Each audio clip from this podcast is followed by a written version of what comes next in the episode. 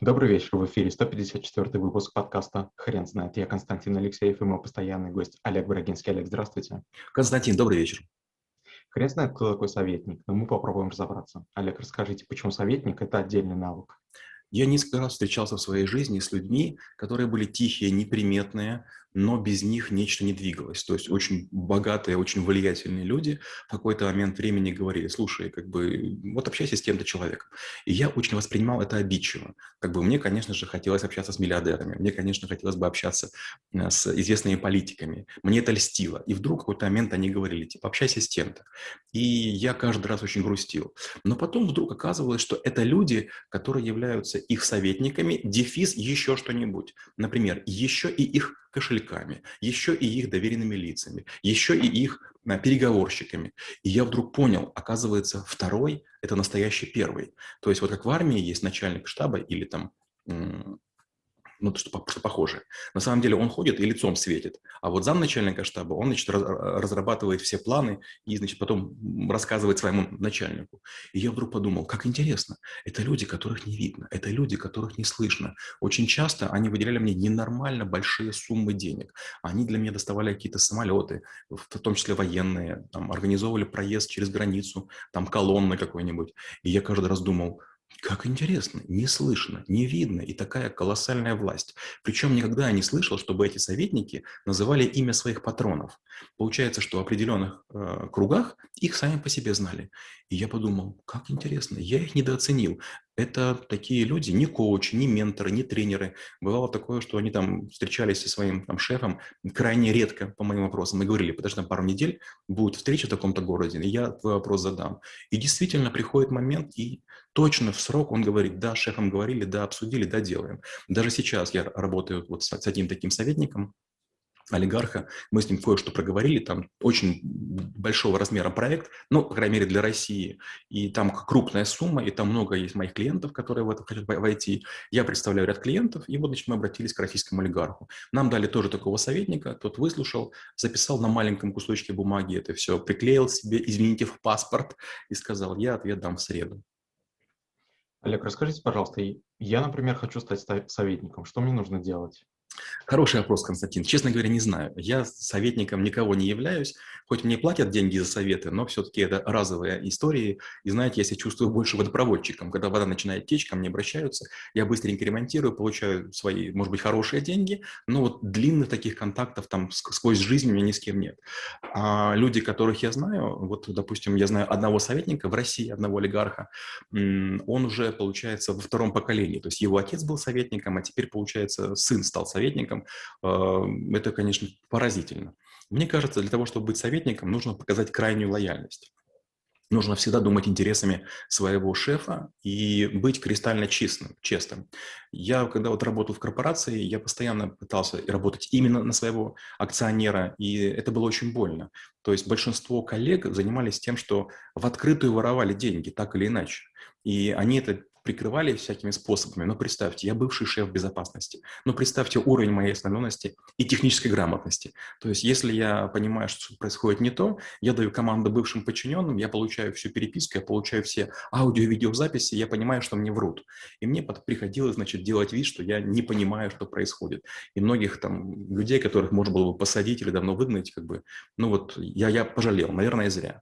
Получается, что надо быть еще рядышком с этим человеком, потому что, например, буквально лет пять назад одного тоже очень важного, очень известного советника шеф выгнал. Выгнал, потому что этот человек делал невероятные вещи, очень крутые, но один из бизнес-партнеров, причем небольших бизнес-партнеров, тоже обратился к нему и кое-что попросил. А тот сказал, я работаю только на своего господина, ну, примерно так.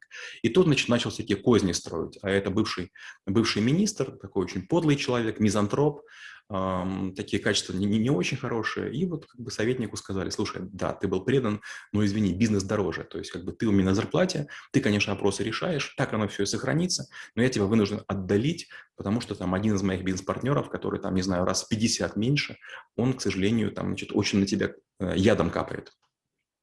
А что это за позиция в юридическом мире? В мире юридическом нет, нет такой позиции. То есть, э, понимаете, вы можете как себя, себя как угодно называть, и зарплату получать, и контракт любой иметь, но вот функции советника в чистом виде нет. Объясню почему. Есть два типа людей. Первый тип людей – это которые ставят подпись, и второй тип людей, которые не ставят подпись. Люди, которые ставят подпись, они находятся в поле юридическом. Это означает, что им приходится отвечать. А люди, которые что-то сказали, намекнули, посоветовали, они вне поля юридического. То есть, конечно, с ними можно там, на них можно наезжать, с ними как-то можно там э, конфликтовать или, наоборот, дружить, но повторю еще разочек. Вы либо имеете официальную позицию, вы генеральный директор, или вы главный бухгалтер, или вы главный врач, или вы старшая медсестра, или вы какой-то там технолог, или вы конструктор, или вы архитектор. То есть вы несете ответственность административную и уголовную. Советники – это люди, которые обычно находятся в тени. Вот советник э, не нужен для того, чтобы оплатить какой-то счет. Например, для того, чтобы оплатить бизнес-джет, там, допустим, там, не знаю, 60 тысяч евро, не нужен советник. Команда дается младшему бухгалтеру, и он как зайка все оплачивает. Но советник нужен, если вам нужно, допустим, выдать 150 тысяч долларов а, на какую-то специальную операцию. Вам говорят, куда прийти, у кого получить, и это как раз делает не бухгалтер. То есть а черная касса бухгалтеру не подвластна. Его задача каким-то образом деньги выводить, аккумулировать в каком-то месте, но, но обычный бухгалтер к, к наличным деньгам почти не прикасается. Может ли советник совершать ошибки? Да, советник может совершать ошибки, это происходит регулярно, советник тоже человек. Но только в чем разница между советником и несоветником? Советник или по-итальянски консильери – это человек, который обычно много знает. Вот, скажем, у меня есть выход на советника Папы Римского, и этот человек очень удивительный. Он никогда не принимает решения быстро. Ему много лет, по-моему, 78 или 79. Это кардинал, это человек, который решает много всяких вопросов. То есть до того, как папа приедет в страну, до того, как папа свое мнение выскажет, появляется советник и говорит, послушайте, меня интересует информация. И он, значит, приезжает, значит, тихонечко, под видом такого, знаете, эм, обычного такого старичка, он ходит, слушает на всякие, как бы, ему организуют ряд встреч в разных местах города. Он машины меняет, чтобы его там не сильно засекли, хотя, в общем-то, не сильно кому-то он нужен. И в конце концов он приезжает и имеет доклад перед Папой Римским. Он рассказывает, что происходит, какая с его точки зрения ситуация. Могут его ввести в заблуждение? Наверное, могут. Могут ему вместо обычных людей подсунуть разведчиков, шпионов или там каких-нибудь провокаторов? Наверное, могут. Но он тратит много времени, находясь на конкретной территории, используют свои методы, используют своих лазутчиков, используют свои сети, своих агентов для того, чтобы ситуацию выяснить. И получается, когда Папа Римский или похожие люди решения принимают, у них нет другого варианта. То есть такие советники – это их глаза и уши. Скажите, а как вы преподаете навык в школе трэблшутеров? Я обычно начинаю вот чего. А, у меня был э, коллега, мой формальный руководитель, он не, руководил, но я признавал его э, руководство. Это Бакумов Сергей Николаевич. Это человек, который был шефом безопасности Альфа-банка московского, а я то же самое делал, но в Украине. Он занимался только банком, а я курировал все компании Альфа на Украине.